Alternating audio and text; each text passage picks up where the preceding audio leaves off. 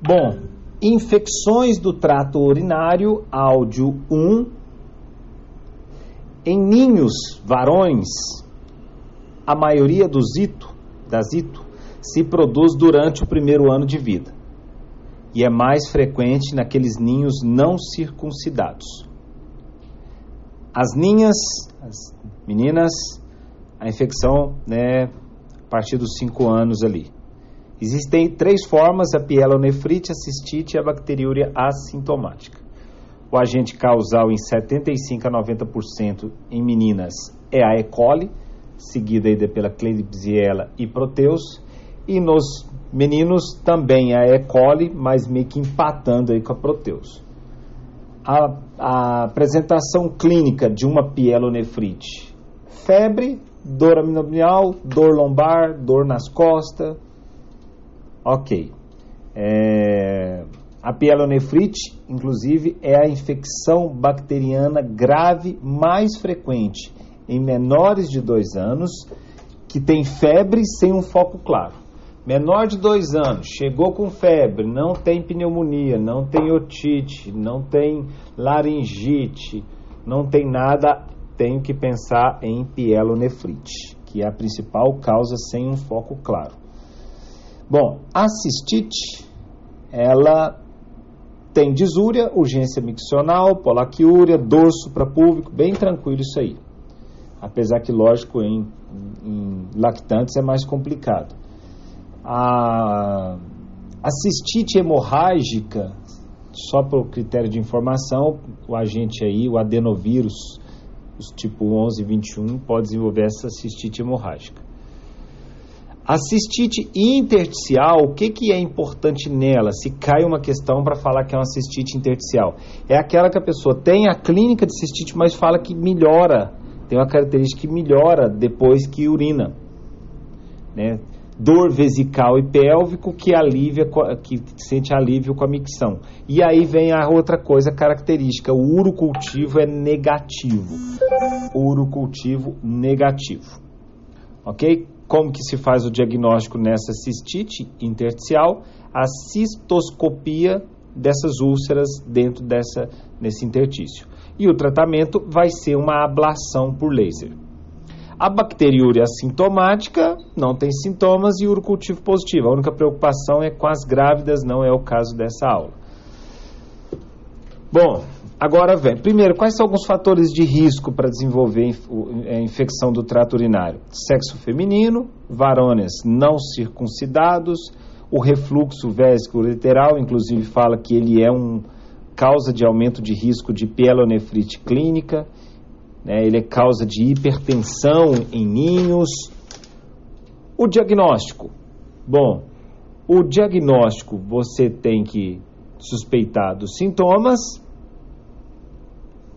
análise de urina, urocultivo. Você está diante de uma infecção. Bom, quando se fala em ninhos, é, é danado algumas informações a gente vai perceber aqui sobre é, quando se solicita né, ultrassom ou não, se fala que menores de seis meses deve solicitar sempre diante de uma suspeita de infecção urinária o ultrassom até seis meses. Mas vamos lá. Ninhos, para fazer o diagnóstico, ninhos que controla o esfíncter, é, pode ser feito no processo de micção, né, dispensa metade né, e, e, a, e, a, coleta. Se não controla o esfíncter, a punção suprapúbica. E inicialmente deve iniciar com antibiótico. Porém, se essa paciente, se essa esse criança ou recém-nascido, né, esse é, pré-escolar ou lactante, está clinicamente bem, pode esperar o cultivo sair. É, os nitritos e a esterasa leucocitária normalmente são positivos nas infecções de urina. Os cilindros de leucócitos vai me falar muito a favor de uma afetação renal. Ok? Então, por quê? Se tem cilindros de leucócitos, os cilindros são formados lá depois do glomérulo, fala que tem uma afetação renal. A piúria, que são leucócitos na urina, é indicativo de uma infecção. Porém, ela é indicativo, ok? Ela não pode ser é, é usada como diagnóstico definitivo essa, essa quantidade de leucócitos na urina. Por quê? Existe a piúria estéreo, aonde o leucócito está positivo e o cultivo está negativo.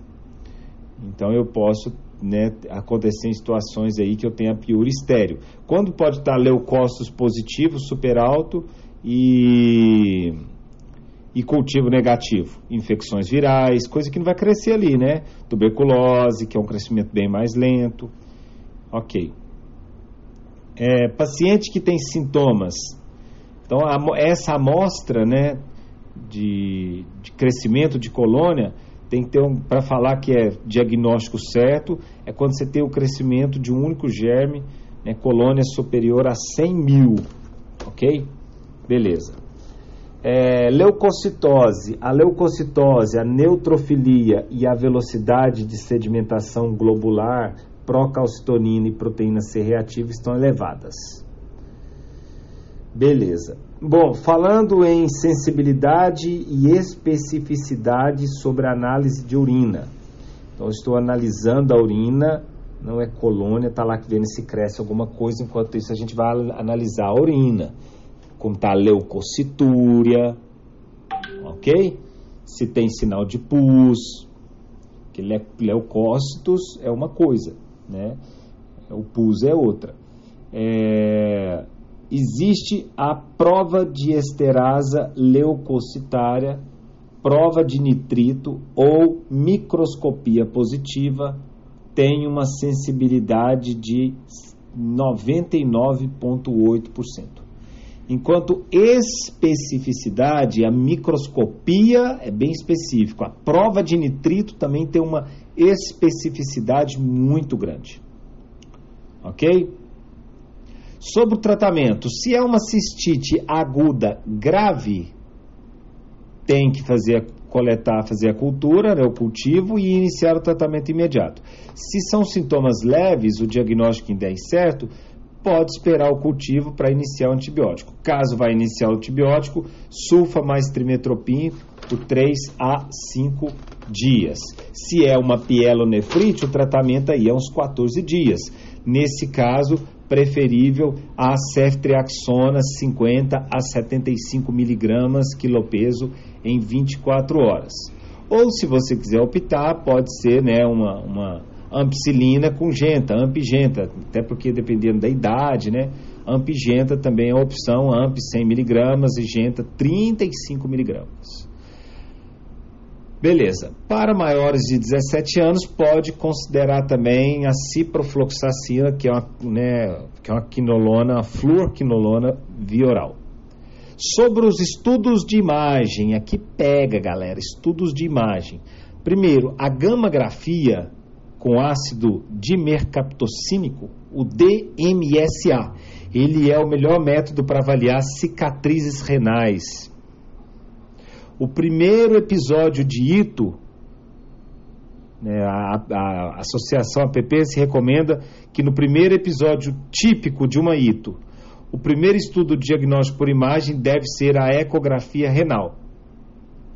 Tá? Então, Dependendo da idade, faz. Dependendo da idade, não. Mas o primeiro exame é a ecografia renal. Assisto uretro, é, uretografia miccional, ela está indicada quando a ecografia é anormal. Então aqui tem um quadro que fala exatamente isso. Olha, é, segundo as duas, os dois colégios aí, americano, né, a Sociedade de Pediatria, fala que a ecografia sempre deve entrar em né, dentro das diretrizes para fazer o diagnóstico de lactantes com infecção febril do trato urinário. Quando eu falo lactante, eu penso em quem? Quem? Quem? Não é Raimundo Donato. Quem? Quem?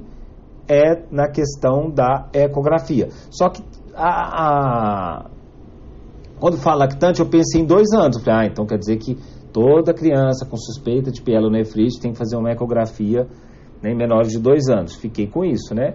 E assisto retrografia miccional se a eco está alterado. E tanto é que o Colégio de Pediatria fala que se está anormal ou se existe fatores de risco também, de repente pode solicitar ela para avaliar aí.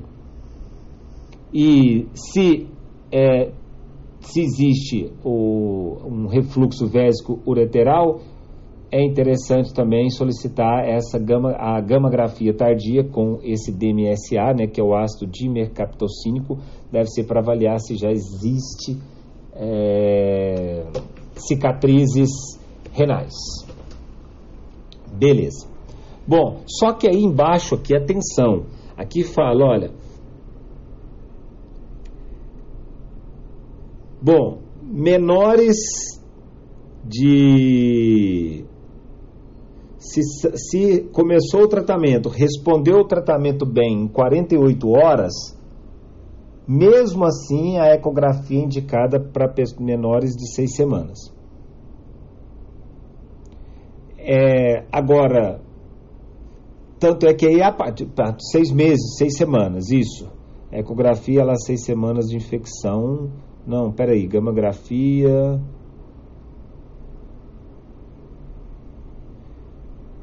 Não, pessoal, é, vamos ficar lá nos dois anos, ok? Vamos ficar lá nos dois anos que aqui pegou.